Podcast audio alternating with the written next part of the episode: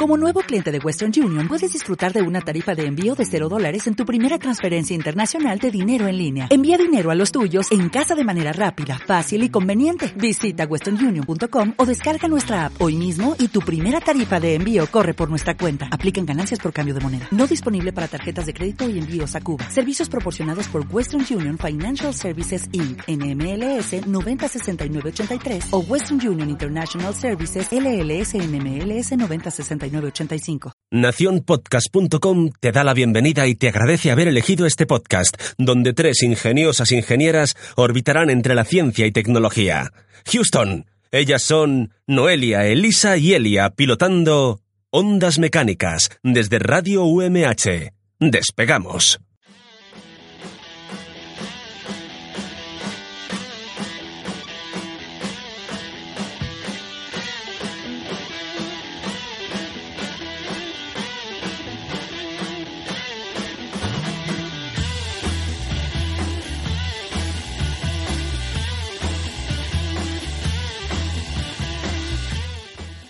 ¿Llevas un plátano y una cerveza?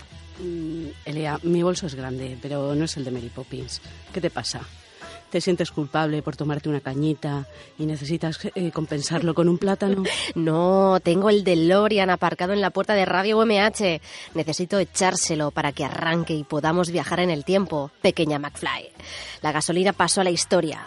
Hoy, en Ondas Mecánicas, te llevamos de viaje con Noelia Manresa y Elia Camacho y empujando el DeLorean Sonia Martínez. Agárrate, que arranca pasajeros al tubo neumático.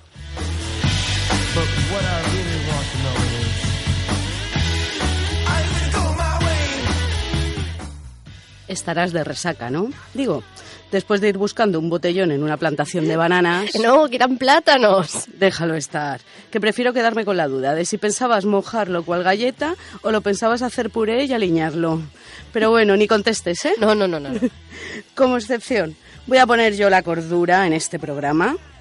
Hoy vamos a hacer un viaje en el tiempo para hablaros de los medios de transporte del presente, el pasado y el futuro. Y las curiosidades que los envuelven ¿Cuál piel de plátano? Pues sí, quédate con nosotras. Tu mejor opción en todos los futuros posibles es escuchar Pasajeros al tubo neumático.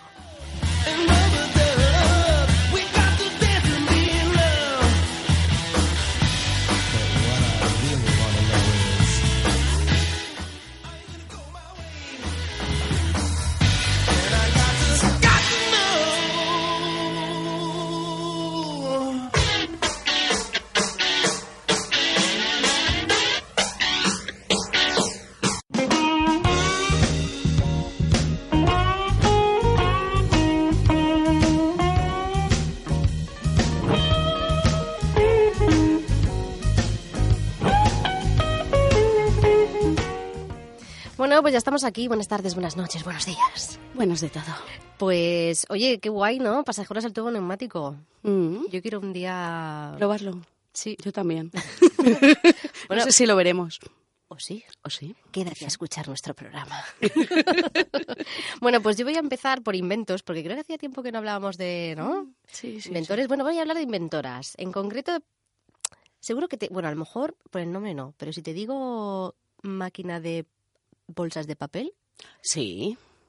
No me acuerdo del Ah, nombre. vale, vale. Es que te he visto convencida, digo, No, no, sí, sí, sí, sí. Vale, se llamaba Margaret Tú, Knight. tú sabes que yo tengo afasia nominal, ¿no? Ah. que además eh, fue un programa que no me acuerdo cuál, cuál, o sea, Uf, hace no sé de qué tiempo. hablábamos. Mucho, mucho tiempo. Puede ser del de los alimentos. Bueno, no lo sé, puede ser, puede ser, todo puede ser. Y Elisa nos contó en su día que la Margaret Knight, esta mujer, que era una pedazo de crack, hizo como unos 90 inventos. O sea, no te lo pierdas, agárrate. Y patentó también, o sea, de todos sus inventos patentó un montón. Pues bueno, simplemente que aparte de hacer bolsas de, de papel, que no voy a hablar de eso, pues, mm, pues que hizo un mogollón de cosas más. Como ya, son, como que ya son estoy muy diciendo. ecológicas. Ahora mismo ya están en auge. Bueno, son alternativas. ¿Son más ecológicas? Sí. Bueno, al, al, al lío. Contaros que Margaret, de entre el 1911 y el 1915, obtuvo tres patentes para motores de combustión interna, que es lo que nos ocupa el tema de hoy. Donde mejoraba los mecanismos de las válvulas, la junta del cilindro y la expulsión de los gases. Fíjate, le daba todo a las bolsas de papel Sí, y a los sí. motores, ¿eh? Sí, No sé, es que te alucinas, Mujer más ¿eh? completa. Y además es que lees todos los inventos y te quedas, vamos a ir la vida, es fascinante, la verdad. Total, que eh, el resultado de cuatro cilindros, o sea, el resultado de todo no eran cuatro cilindros más sencillos, menos ruidosos, con menor recalentamiento y de fácil lubricación, buena carburación y mayor potencia, velocidad y vida útil. O sea, fíjate todas las, todas las ventajas que, que puso en su nuevo motor. Y en 1912 formó la empresa Knight, Knight de su apellido, Davison Motor Company, con la idea de aplicarla sobre todo a motores de coches de lujo. O sea, tenía visión. Aquí no iba por un panda. No, no. Iba ahí a, apuntando alto. a los poderíos ahí de la época. Y además también inventó un sistema de ruedas de alta resistencia. Así. O sea, además de, de ponerse en el motor, ahí de, de mejorarlo, sí, sí, con las ruedas también. Lo que pasa es que aquí no me detallaba tanto no sé. las mejoras. Pero bueno, que me parecía pues importante rescatar este hito histórico, esta mujer, Margaret Knight, por favor, apúntense su nombre porque es, mm, como ya he dicho, fascinante. Y luego hay otra mujer que se llamaba Florence Lawrence y fue actriz e inventora canadiense. Ella in- inventó, ojo al dato, el primer indicador de cambio de dirección para coches. O sea, intermitente. Oh, yes. Y se trataba de un dispositivo conectado al guardabarros trasero del coche, ¿de acuerdo? Cuando el conductor pulsaba un botón, un brazo subía y bajaba una señal indicando la dirección de giro del coche. Me lo estoy imaginando. Sí, yo también. o sea, eso que yo creo que está en las películas. Como, lo como hemos las banderitas. Plup, plup, plup, plup. Exacto, exacto. Ahí cuando pasa el tren, ¿no? Ti, ti, ti, izquierda, derecha. Sí, sí. Y también desarrolló una señal de freno en la que un brazo con una señal en la que ponía stop se desplegaba cuando el conductor pisaba el pedal de freno. Esto es muy cartoon. Pero a diferencia de Margaret, o sea, de la otra inventora, pues Florence, pues, pues no patentó sus inventos y, y pues, pues, pues mira, pues olvidaron, se quedaron ahí. Fíjate que yo alguna vez he pensado, cuando aparcas el coche en un centro comercial, Mm. que luego no lo encuentras, que no sabes dónde estás, te hartas y dices, ¿por qué no le puedo dar al mando y que salga un brazo hacia arriba y diga, aquí, estoy aquí? Escúchame, pues si mi coche es del año pasado. Y, sa- y saca un brazo. No, pero tienes tu aplicación ¿Ah, sí? y te dice, ¿dónde lo he aparcado? Y te dice, me he dejado el coche... Frío, frío. Me he dejado el coche abierto, porque lo típico de... Claro, Eso me falta a mí, que vuelvo 20 veces al coche. claro. Pues estaba súper bien, porque te bajas la aplicación de... El otro día bajé con el tinte puesto, ¿eh? Oye, ¿has averiguado si tu coche, aparte de no pitarle el, el, ¿cómo se el depósito Sí. de la gasolina, a ver si tiene una aplicación te- que te la vas a poder bajar, No, no descargar? tiene, no tiene aplicación, ¿No? no es tan modernito. Bueno, no es moco de pavo, ¿eh? Ya, que ya, ni que yo tuviese aquí un Ferrari. No, pero, pero el- todas estas tecnologías, este modelo está justo. Ah. Y yo ahí justo cuando ya cambiaban y demás. Entonces por eso no lo tengo. Pues, pues mira, fíjate tú que a mí con lo de la cámara de visión trasera, Sí. hay veces que sí y hay veces que no. Ay, pues a mí me encanta. O sea, yo para aparcar en el parking, o sea, esto es anécdota, ayer me tuvo que ayudar un vecino. Te lo juro, o sea, estaba ahí como una pichona, venga, para adelante, para atrás. Y yo decía, a ver, por favor, que no me, que no me vea nadie, ¿sabes? Y justo un vecino bajó, salió, me decía, no, no, tú aparca. Y digo, no, no, no, es que voy a tardar un poquito. Pero es que lo peor de eso es que a los 10 minutos ya había bajado otra vez el hombre. Y al final te lo acabo aparcando. No, no, no, no. Y, se- y claro, yo seguía ahí con el coche. tu, tu, tu. Y claro, el buen hombre pues vino y me dijo, te ayudo. Y yo, "Ay, sí, por favor. Y nada, pues es que... Te dio las O indicaciones. sea, que por eso digo que la cámara trasera a mí ahí no, no, para mí es nada. maravillosa. Bueno, pues después de toda esta anécdota chorra que me pasó ayer, os quería hablar, como ya estamos hablando de tele... Ay, de- de- ya, ya, ya me he delatado. Quería hablar de transporte, pero voy a hablar de teletransporte. Ah, teletransporte. Claro. ¿Ciencia ficción? Pues casi, es que el gobierno ruso están un poco flipados. O sea, yo con todos mis respetos al gobierno ruso, pero están un poco flipados. Quiere desarrollar en 20 años... En 20 solo. Sí, la teletransportación. A ver, hablamos en humanos. Quiere desarrollar en 20 años la teletransportación Pero yo no sé si está... de humanos. Bueno, Bien. yo, quiero os Aruba. Claro, es que para ello sería esencial sacar, sacar partido a la física cuántica porque se rige, eh, porque rige toda la materia a una escala atómica. ¿vale? Pero esto tiene mucha historia, mucho, mucha chicha. Y bueno, de hecho, a ver, sí que se han hecho hitos históricos de teletransportación, pero con datos. Datos sí. Personas No. Ya me estoy imaginando que te acaban teletransportando y tu brazo acaba encima de tu cabeza. o tienes una pierna. Eso sería el mal. El mal menor. Exacto. Bueno, saber y conocer que en 2010 se le transportó información a una distancia de 15 kilómetros. En 2014, otros científicos teletransportaron el estado cuántico de una partícula de luz 25 kilómetros. Y luego en 2015 otro equipo logró transferir el estado cuántico de un fotón a otro a 96 kilómetros de distancia. Sí, eso está muy bien, pero de ahí a transportar un, Sí. humano. Claro, porque, a ver, ¿qué requiere, no? ¿Qué implica para una persona? Pues requiere que el objeto original sea destruido, o sea, básicamente, ¿de acuerdo? Para poder, o sea, ¿por qué, no? Pues es para poder leer los datos encerrados en las partículas subatómicas de un átomo y después reconstruirlas. O sea, O tienes sea, que como... te van a hacer nuevo. Claro, entonces, a nivel humano, Oye, pues es un dos por uno. Porque mira, tele- te, te- teletransportan a Aruba. Y ya de paso, que me pongan los ojos verdes. Sí, claro, eso sería... Y el pelo ideal. rizado. Claro, ¿y quién te dice a ti que luego no eres la misma persona? Claro. Madre mía, esto es como cuando te levantes de la siesta, que eres otro. Y sobre todo si te ha durado dos horas. Esto, si algún día llega, eh, con los que lo prueben serán voluntarios, ¿no? Imagi- sí, imagino que sí, a lo mejor empezarán por hormiguitas, ¿no? Y ya... Y luego ya iremos a cosas más grandes. Y bueno, pero eso se llama decodificar el objeto. Y claro, decodificarnos a nosotros, pues es un tanto complicado. Me, me ha, me ha gustado lo del nombre de descodificar. Sí, sí. Sí, porque es que me suena a deconstrucción de una tortilla. Pues más o menos, sí, más o menos ahí apareces ahí con la cara Picasso, ¿sabes? Bueno, entonces la cantidad, lo que decíamos, ¿no? Que la cantidad de datos dentro de los átomos de una persona es tan grande que aparte que pues necesitaríamos como una supercomputadora que no existe, ¿sabes? Y, descomponernos a nosotros, vamos, es Sí. brr, Bueno, imposible. oye, que llega más lejos el que apunta al cielo que el que apunta a un árbol. Lo que más eh, que puede pasar en 20 años eh, será teleportar datos creando sistemas de computadoras hiperrápidas.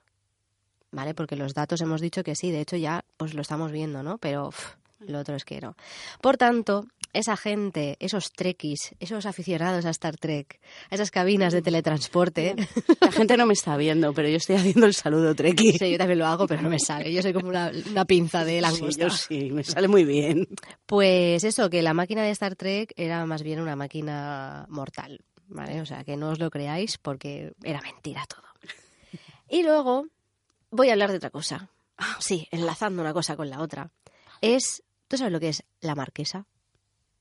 Mm, Aparte de No. la susodicha del marqués. No.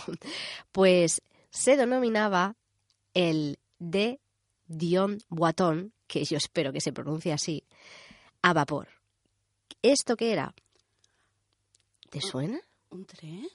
Mm, Era, bueno, alias la marquesa, ¿de acuerdo? Al de Dion Boiton este tenía el, el nombre de la marquesa y fue construido en Francia a finales del siglo XIX. Es considerado el vehículo más viejo del mundo. Se vendió en 2011, o sea, se subastó por más de 4 millones y medio de dólares. Mm. Y funciona. O sea, el motor de este hito de, de la automoción necesita, eso sí, carbón, madera Sí. y pedazos de papel para poder generar vapor suficiente para conducir. Eh, pero claro, este procedimiento de combustión requiere como ¿Es unos un 30, coche? sí, unos 30 minutitos. Ah, de calentamiento. O sea, tú te puedes hacer una barbacoa con todo lo que le Ah, vas pues mira, añadiendo. otro dos por uno. Estamos que lo regalamos, Sí, vamos sí. a poner cereal al campo. Sí, sí, sí, sí. Así que nada, pues eso, tú coge tu carbón, tu madera, tus trozos de papel para que eso prenda. Llévate carne. Te llevas ahí unas salchichicas, ¿vale? O unos espárragos si no te gusta la carne. Y nada, pues eso, te vas haciendo tu barbacoa y cuando ya lleves media horita, ale, ya puedes arrear. Como para que se te cale aparcando. Y este no tiene cámara de conducción trasera. Ah, no. Bueno, conducción trasera no se llama así, me lo estoy inventando. Sí. De visión, de, De visión, visión. trasera. Pero tiene? no, pero alcanzaba los 50 kilómetros por hora. Que oye, que para ser de finales del siglo XIX no está mal. Bueno, Elia, yo por un módico precio mucho más barato que la marquesa, te dejo el vespino. Y, y bueno, pues podríamos estar hablando de un montón de inventos, de, de transportes y tal, pero claro, pues tenemos que continuar con este maravilloso programa.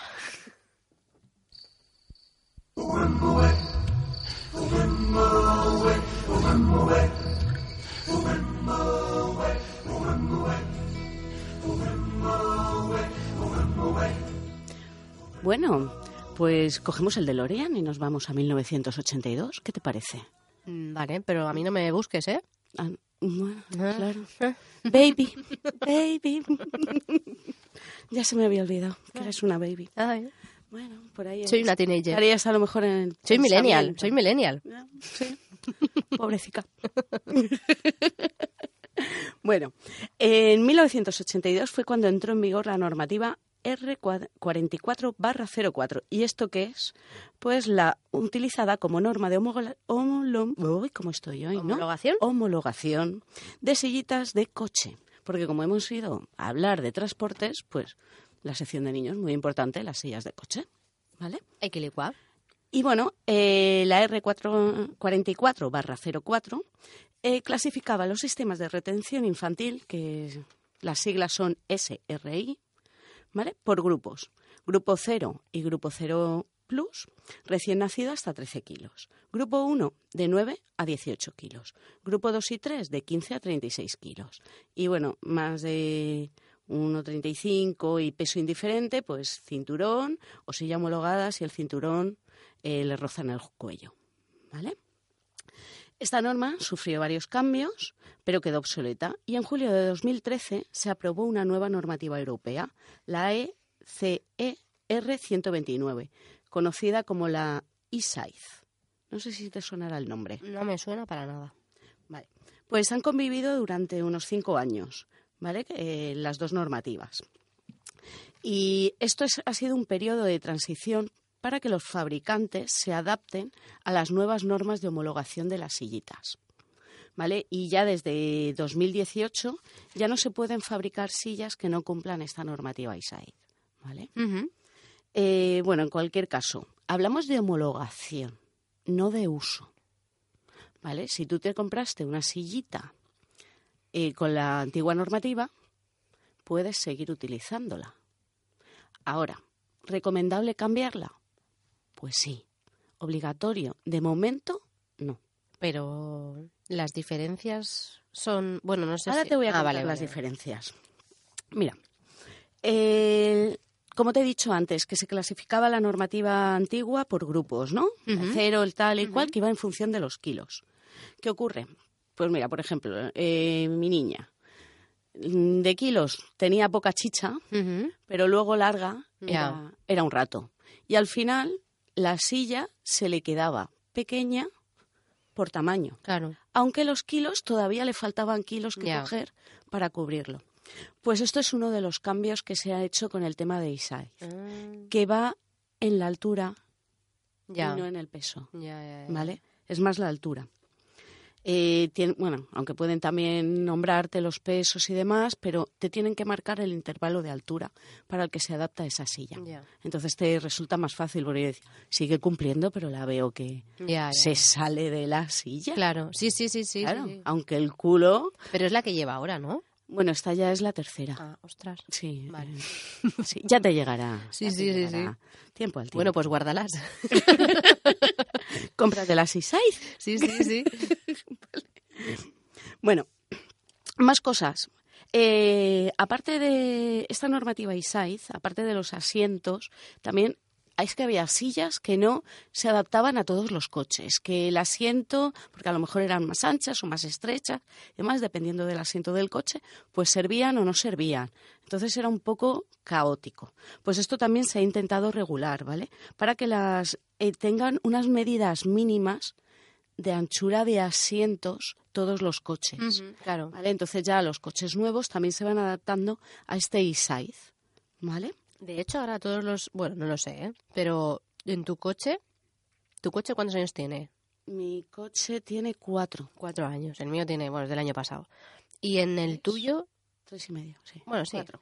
Que, pero que son Sí. nuevos, o sea, son prácticamente nuevos, ¿no? Ambos. Y en el tuyo, en la parte trasera, te pone ya en ese asiento como una especie de, de indicación, ¿Mm? un dibujito que te pone aquí, puedes poner la, la sillita. Pues creo que sí, pero van metidas hacia adentro. O sea, que es Yo otra cosa, ¿no? sí, de los sí. coches también, Sí, que antes tampoco se ponía. que ahí está el enganche ya Sí. preparado, ¿no? Pues para poner Sí. luego la, la sillita. De... Sí, ahora además casi todos los coches vienen con Isofix, que antes no todos los coches venían y ahora normalmente yo creo que prácticamente todos. Lo que sí que es cierto que en algunos asientos, a lo mejor el, el asiento más seguro para llevar la silla es el trasero central. ¿Vale? Pero para poner la silla en el trasero central o tienes que tener Isofix, que no todos los coches lo tienen. Yo estoy diciendo que sí, pero no sé qué es. El Isofix es un anclaje. Ah, ¿vale? Digamos que tienes dos formas de dos tipos de silla. La silla que va con Isofix, que es un anclaje, eh, lleva como un hierro y ese hierro haces un clac Sí, se queda y se queda ya clavado, ¿vale? Y luego la otra es en la que utilizas el cinturón para atar la silla al coche. Eh, ¿Qué ocurre? Que, por ejemplo, los centrales, hay coches que todavía no llevan el Isofix, Ah. ¿vale? Entonces depende de cómo te... Y los coches antiguos, hay muchísimos que no lo llevan. claro. Ah, vale, qué Vale. interesante tú. Eh, diferencias de anclar la silla. A ver, en teoría. El, Hombre, el alguna isof- diferencia habrá luego frente a impactos o algo de eso, ¿no? No, ¿sabes lo que ocurre? Que el Isofix evita que tú ancles la silla mal. Una silla Claro, sí, sí. bien sí. colocada, independientemente de que Mm, sea con el cinturón o con el Isofix, debe ser igual de efectiva. El problema es que con el cinturón puedes cometer error a la hora de anclarla correctamente y a lo mejor en- deja de tener esa efectividad que debería de tener. Y el Isofix te evita ese error. Qué bien te explicas. Bueno, aparte de eso, la e-size. Pues mira, ahora eh, se hacen un test obligatorio de impacto lateral, que con la antigua normativa las sillas solo eh, pensaban en el impacto frontal. Los laterales no se medían. Pero claro, si te viene un coche por un Claro. lateral, ese impacto que sufre la silla en los laterales también hay que medirlo. No se hacía, ahora sí. Luego también, por ejemplo, los dummies, ¿te acuerdas Sí, que hablamos de sí, los sí. dummies? Pues también se han modificado, porque anteriormente se utilizaban dummies Q, ¿vale? Y ahora son más sofisti- sofisticados y son los P. Y pues simulan mejor lo que sería el cuerpecito de un niño. ¿vale? Son más sensibles. Luego también, en la contramarcha. A mí todavía hay gente que se sorprende que con la edad que tiene la niña la lleve a contramarcha. Sí, eso también es verdad. Es que yo, bueno, no tengo ni idea, ¿no? Pero que sí he oído que como hay un poco de debate Sí, hay debate. sobre el tema. Hay debate, pero a ver, la DGT recomienda que se lleve a contramarcha durante el mayor tiempo posible. ¿Vale? De hecho, antes a contramarcha, si no recuerdo mal, creo que establecían hasta los nueve meses. Y a partir de los nueve meses ya le podías dar la vuelta. Ahora la DGT obliga a que sea a los 15 meses. Pero eso no va también en función un poco de las dimensiones de, del crío. Bueno, Bueno, escúchame, de Ya, ya, a si 15 será- va bastante... Ya. ta- Sí, hay gente que dice, no, es que las piernas chocan contra el asiento, ¿no? Porque Mm, claro, las piernecitas le quedan ahí como recogiditas contra el respaldo del asiento Sí. cuando lo llevas a contramarcha. Bueno, prefiero que se rompa la pierna que se rompa el cuello. ya, ¿qué quieres ya, que te diga? claro. ¿Vale? Puestos a... Sí, sí, sí, sí. No, pero que tendría que ser a lo mejor eso, ¿no? Pues una altura o un peso. Luego más, hay- que, más que la edad, quiero decir. Sí, ahora es altura. Ahora es altura. Ya, pero como has dicho lo de los 15 meses. Bueno, sí, porque me imagino que se rigen por el tema de los baremos que hay, Vale, vale. ¿vale? Por eso imagino que lo tendrán publicado de esa forma. No, que me parece súper curioso, ¿sabes? Que son cosas que no... Pero, por ejemplo, hay muchas sillas que hasta los cuatro años puedes llevarlo a contramarcha. El caso, la que yo tengo, hasta los cuatro años va a contramarcha. Y sé que en otros países venden sillas que incluso hasta los siete años los puedes llevar a contramarcha. Pero ya con siete años llegarán bueno, pues con siete años pues se chuparán el pie. a la bandeja, a la bandeja del coche ya ir tumbado. No lo sé, yo no las he visto. Yo creo que en España no las comercializan. ¿eh? Hostia, Yo lo he leído por algún foro y demás. No sé si o será... va con las rodillas en la boca o... Bueno, hay unos separadores, ¿vale? Porque hay sillas que contemplan una especie de separación Mm. para que el niño no quede con Claro. las piernas tan pegadas. Pero también te digo que para meter, sí que he visto una que lleva separador, que la tiene una amiga, y Sí, para que no se necesitas, pegado. necesitas que el coche sea amplio. Claro, claro, por eso te iba a decir, si O sea, no... porque si no vas conduciendo pegado al volante, con la borbilla en el volante. Porque ocupa, ¿eh? Claro, como le tiene que dar ese espacio de más, Claro. pues, bueno, pues es lo que tiene. Pero oye, es mejor que vayan a contramarcha, Ujú. por lo menos todo el tiempo que, que se pueda. Más que nada porque en caso de impacto se redistribuye mejor la carga y se reducen los movimientos de la cabeza en relación a la fragilidad del cuello. Entonces. Claro, esos cuerpecicos tan, Sí. tan pequeños y tan bonitos. Claro.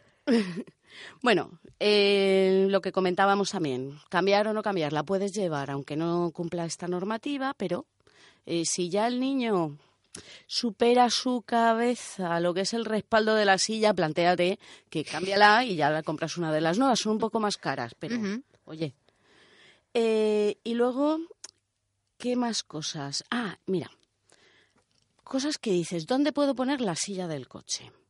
Porque te dicen que la silla del coche siempre debe ir en los asientos Sí, traseros. lo que hemos dicho antes, ¿no? ¿Vale? Ah, bueno, vale, vale. ¿Te Porque antes se podía llevar en los delanteros. a contramarcha, pero, o sea, como de Bueno, a copiloto? contra- antes se podía llevar de cualquier forma, Ya. ¿vale? Es que yo creo que he visto, ¿eh? Ahí, o sea, a Sí, contramarcha. yo me imagino que, bueno, tú a lo mejor como eres milenial, pero vamos, yo mi culito de bebé no piso una sillita de, de coche, me parece Ya, a mí. ¿eh? bueno, yo, Yo creo que no había. vamos, no lo bebé se le llevaba en brazos. No lo recuerdo, pero. ni no. alzadores ni No nada. No tengo ni idea. Yo, yo creo que no. Voy a enviarle un WhatsApp a mi madre.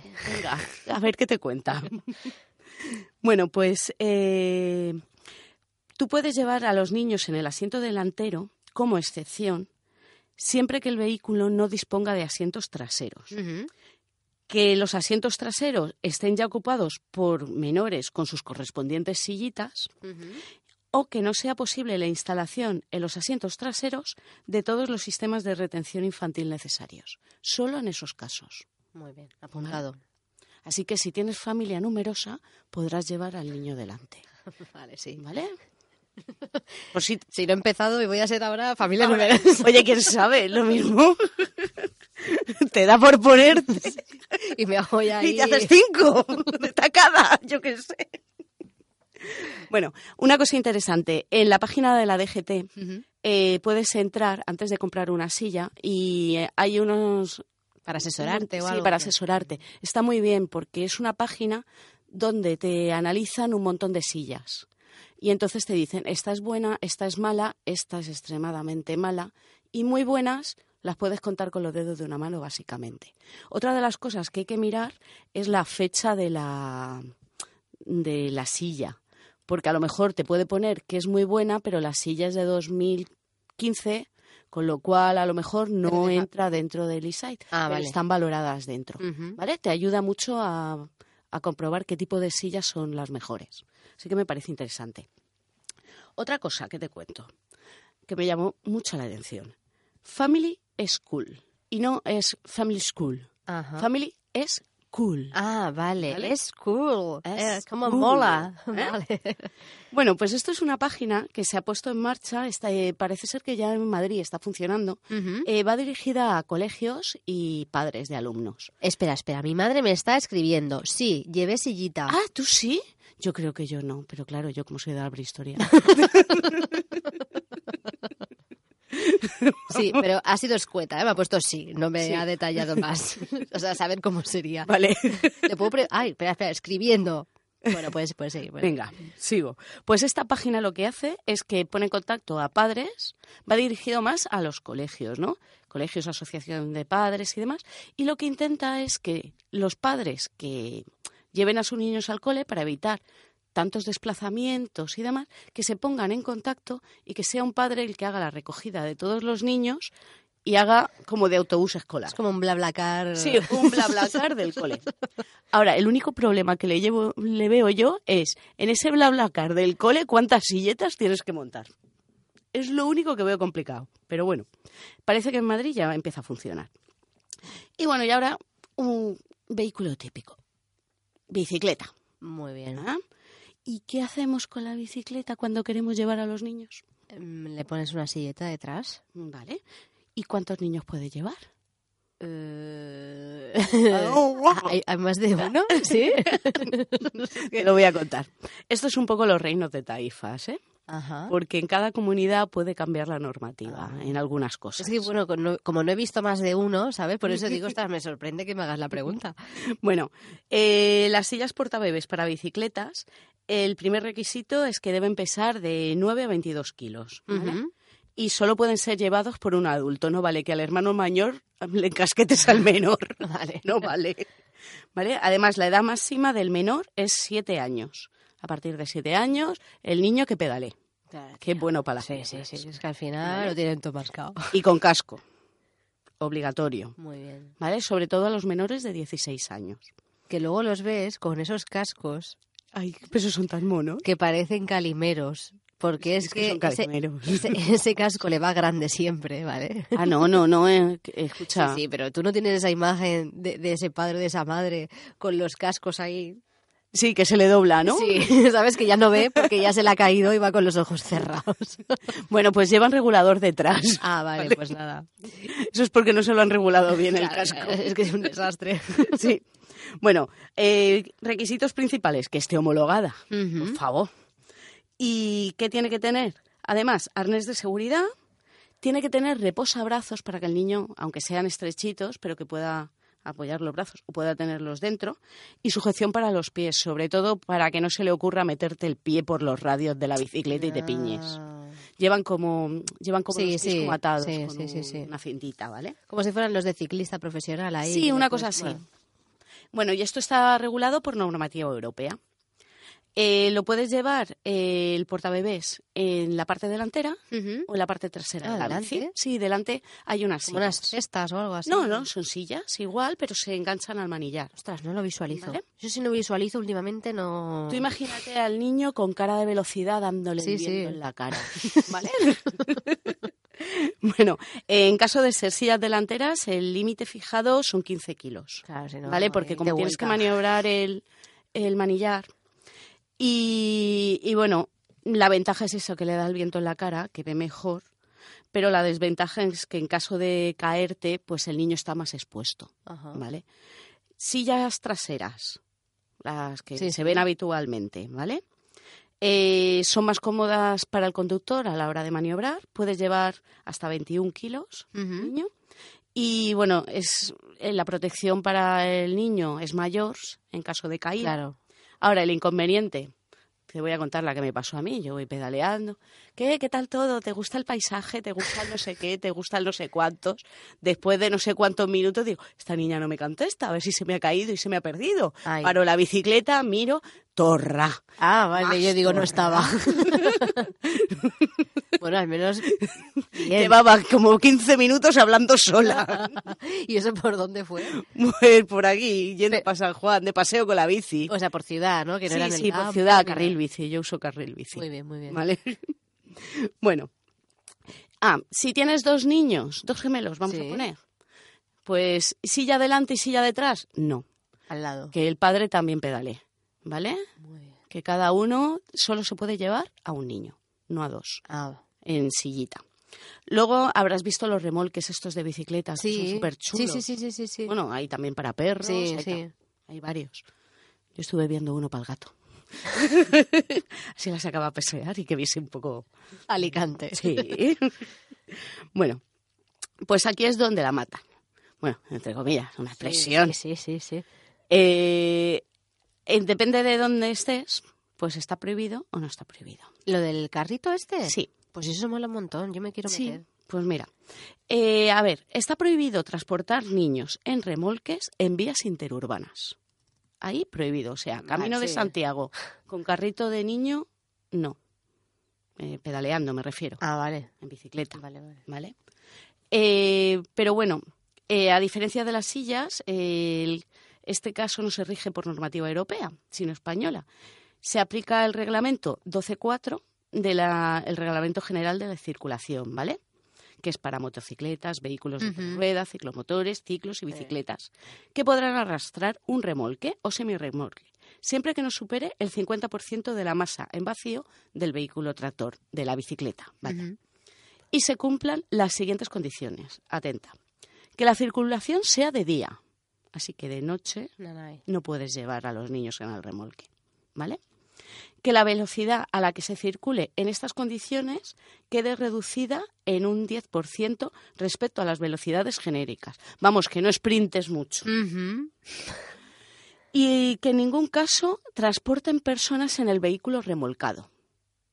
Pero en circulación urbana, esto estábamos hablando Sí. de interurbana, se, eh, se- te acogerás a lo dispuesto por las ordenanzas correspondientes. Vamos, hay que ir a tu ayuntamiento y mirar Sí, qué puede, dice la ordenanza, ¿vale? Esa ordenanza municipal. ¿Qué ocurre? Que, por ejemplo, en el caso de circulación urbana, la normativa eh, en Alicante está permitido de forma expresa el uso de remolques y puedes transportar a personas o animales, puedes llevar niños. Pero, por ejemplo, en Valencia al parecer no. Entonces, diferentes ciudades pueden, puedes llevar al niño en remolque o no. Ya, estas cosas que dentro de una Sí. misma comunidad no puedas, ya me parece, o sea, Sí, yo creo- aseguraría que en Valencia, la de Alicante sí que me la he leído, la de Valencia lo, lo no, he no, sí, leído sí, por sí, ahí. pero que bueno. Pero la ordenanza puede- de Alicante sí que me la he leído. En Alicante sí que puedes, en zona ur- urbana.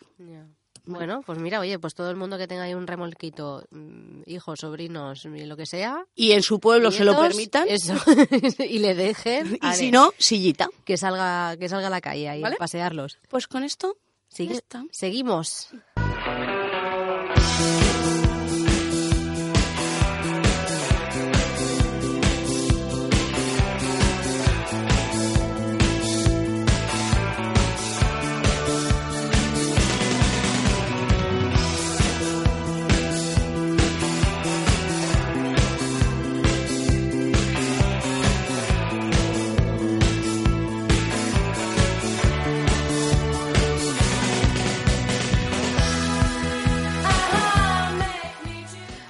Bueno, pues vamos a recuperar, ay, sí lo tengo aquí, vamos a recuperar un poco nuestra superagenda, porque eh, la última vez creo que no, no rescatamos nada. Es que hay veces que ahí cuando depende de las fechas que son, Claro, a ello no hay. está la cosa complicadilla. Pero bueno, antes de nada, yo quería, bueno, promocionar de alguna manera las noches de la ciencia que está haciendo la Asociación de Divulgación Científica de Alicante.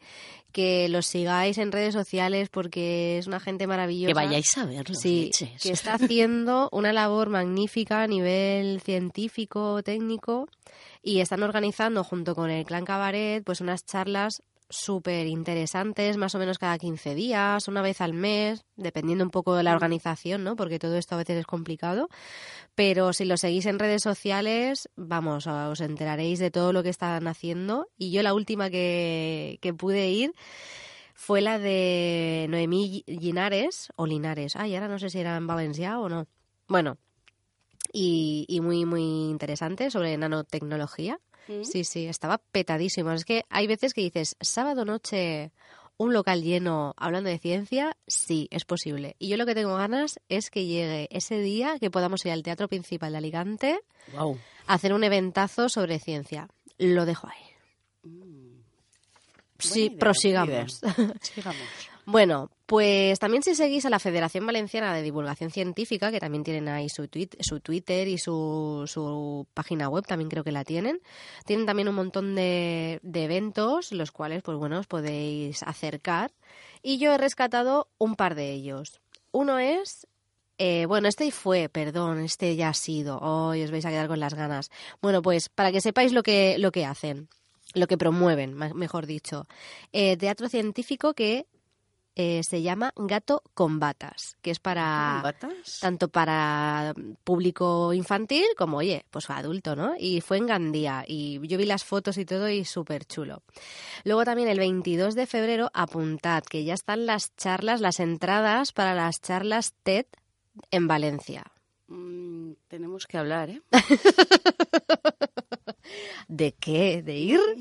Claro. De TED, Valencia. Tenemos bueno, que hablar. Vamos a ver. Pues hay que ir ahorrando 25 laureles, ¿eh? Bueno, escucha. 25 laureles.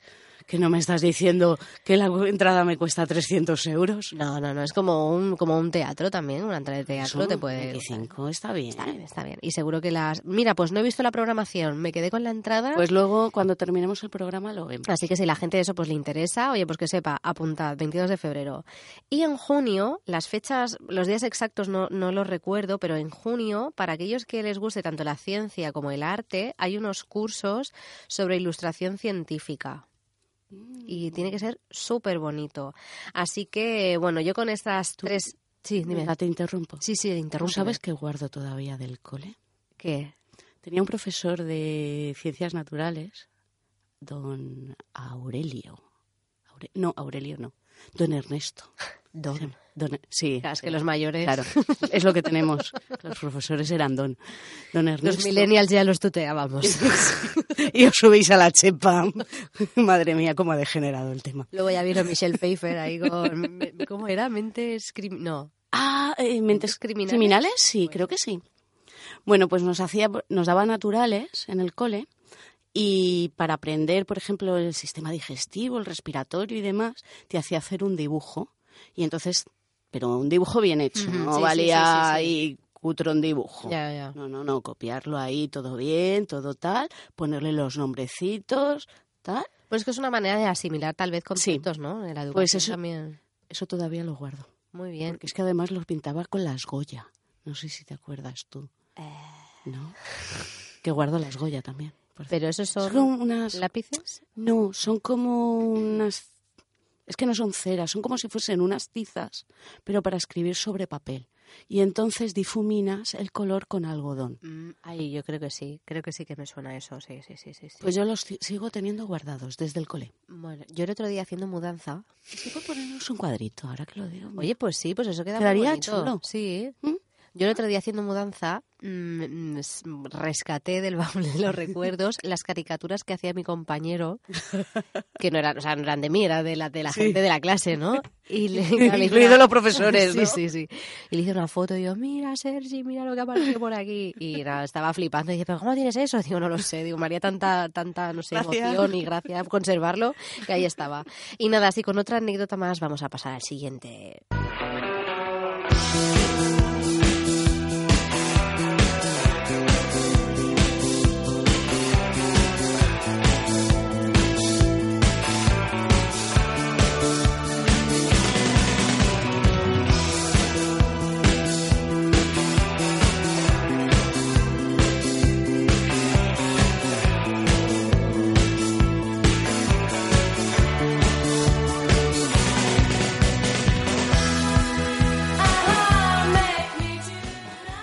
Bueno, pues te voy a dar una curiosidad. Ay, Los pensaba que me ibas a decir una alegría. Bueno, pues te invito a una caña. Lo necesito, ¿eh? Llevo una semana ¿Sí? Bueno, luego me la cuentas. de locos, tío, de locos. Pobrecita. Esto de trabajar. es lo que tiene. Pues sí, qué, qué malo y qué bueno es, Sí, ¿no? sí, no, la verdad es que sí.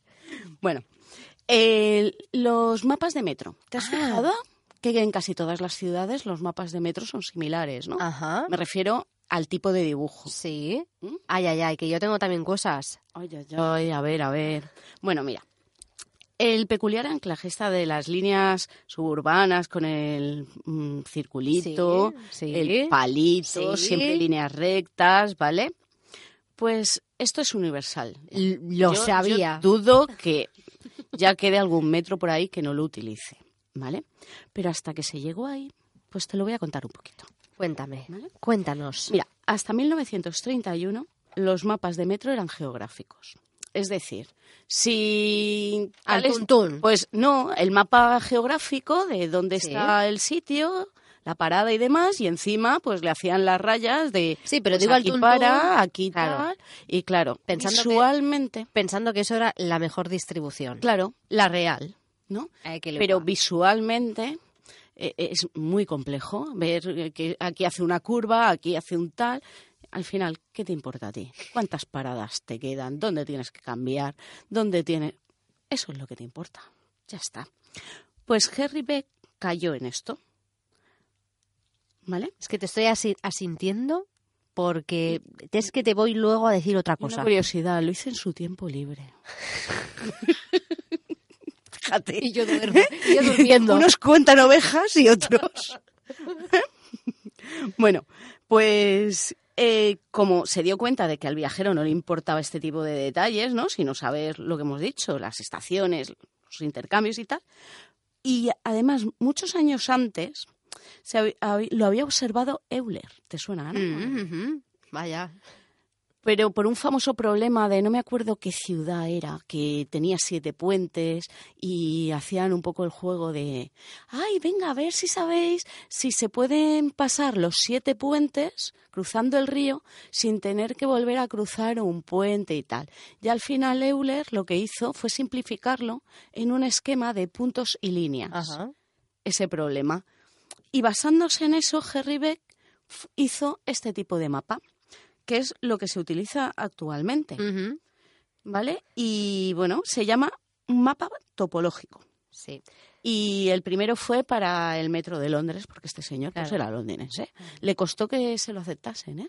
Sí. Le costó un poco. Pues también, si queréis. Bueno, ¿vas a contar más cosas de este hombre? No. Vale, pues si queréis ampliar un poco la información o, ta- o, sen- o sea, la gente siente curiosidad, hay una chica en, en Twitter que su perfil es Ana Casi Adulta. Ah, me lo Sí, sí. voy a apuntar.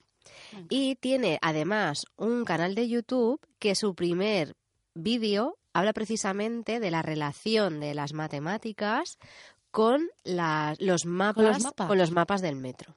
Mm, qué bueno. Así que por eso digo, es que estamos conectadas también, Sí, como, sí. como una estación de Atocha. no, no, pero que sí, que sí, que, que- Oye, que es muy Oye, interesante. pues ¿eh? hablando de la estación de Atocha y demás, Metro de Madrid. Toma ya, es que ni preparado. ¿Eh? Ahí, a huevo.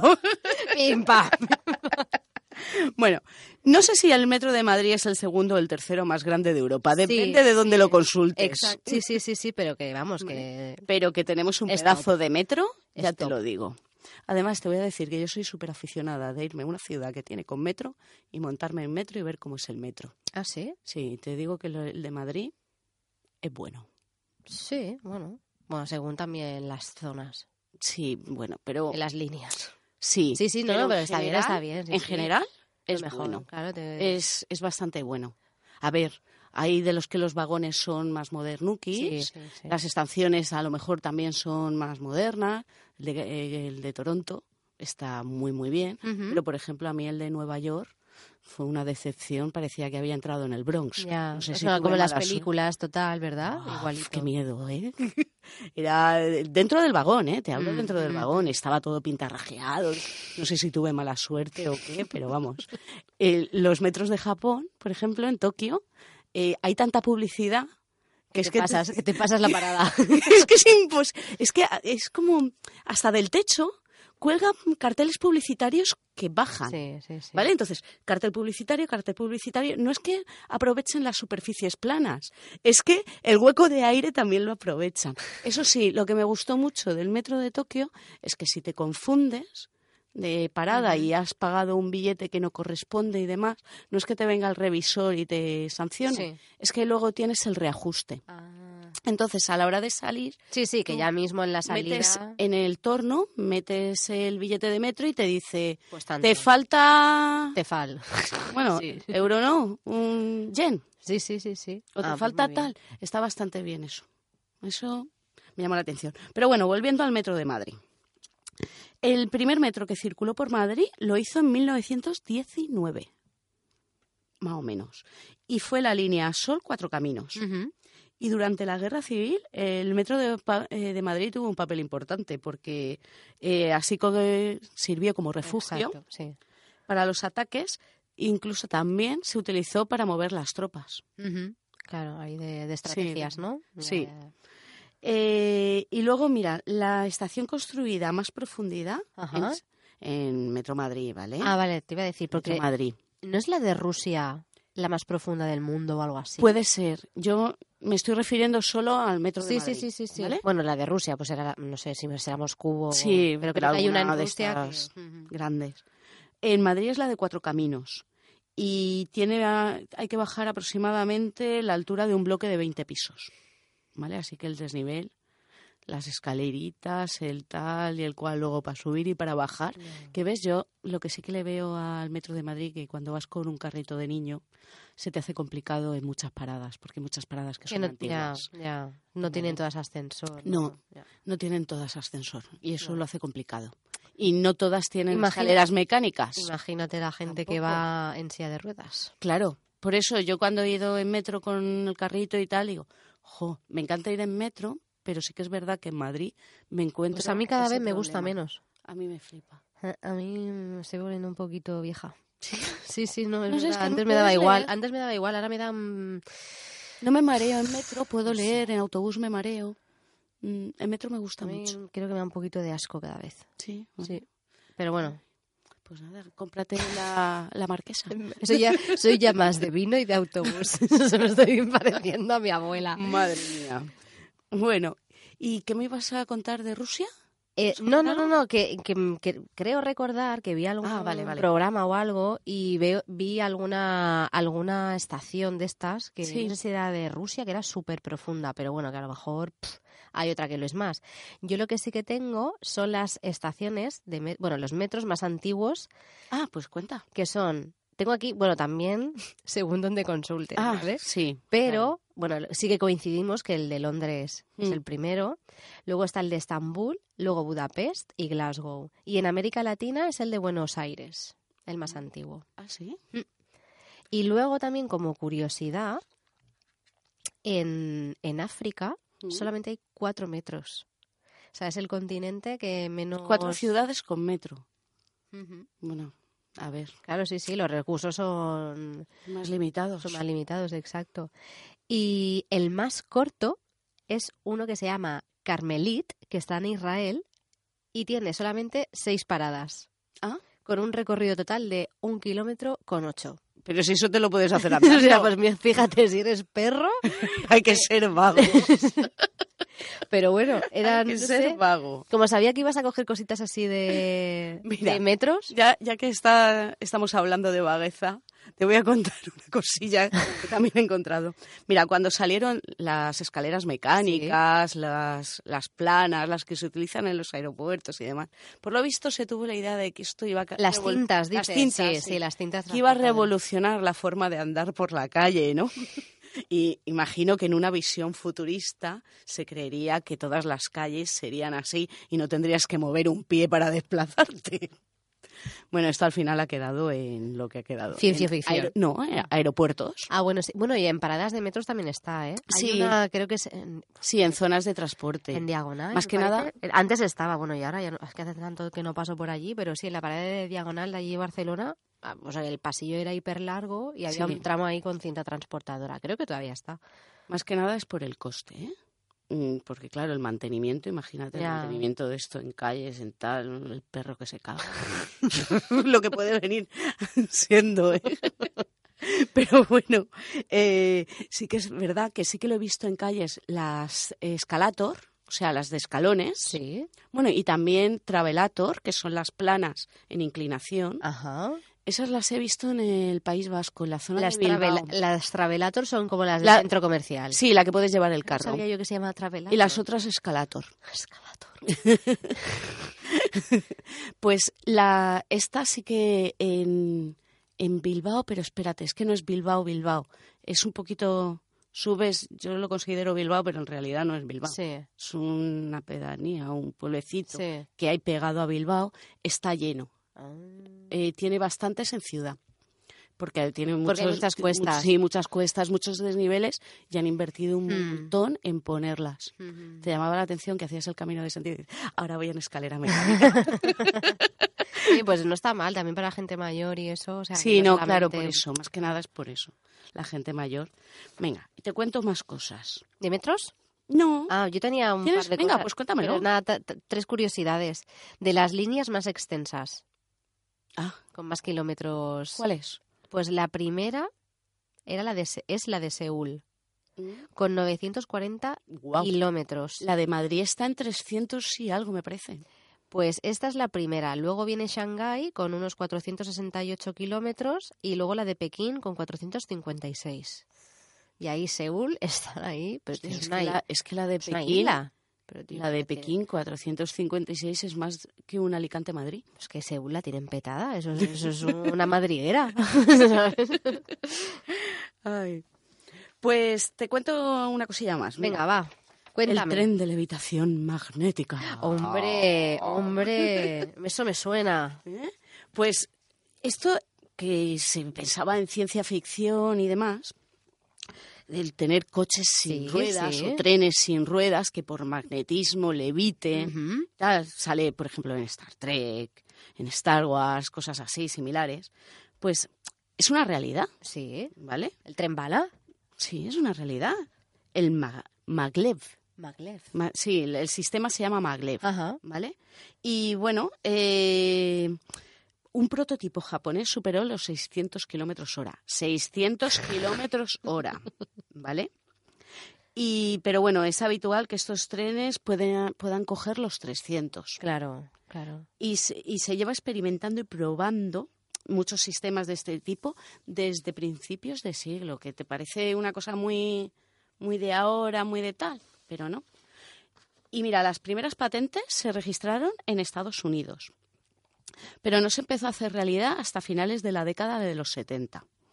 Y mira, eh, en Alemania se montó uno ¿Un prototipo o algo? no, se montó un tren, lo que pasa que se acabó desmantelando. Es que esto te lo- ya te lo estoy diciendo muy, muy... de, de haberlo sí, leído y demás. sí. Se acabó desmantelando, pero por ya vejez del tren y demás, y por lo visto le salía más caro el, Sí, sí, sí. el El tenerlo ahí.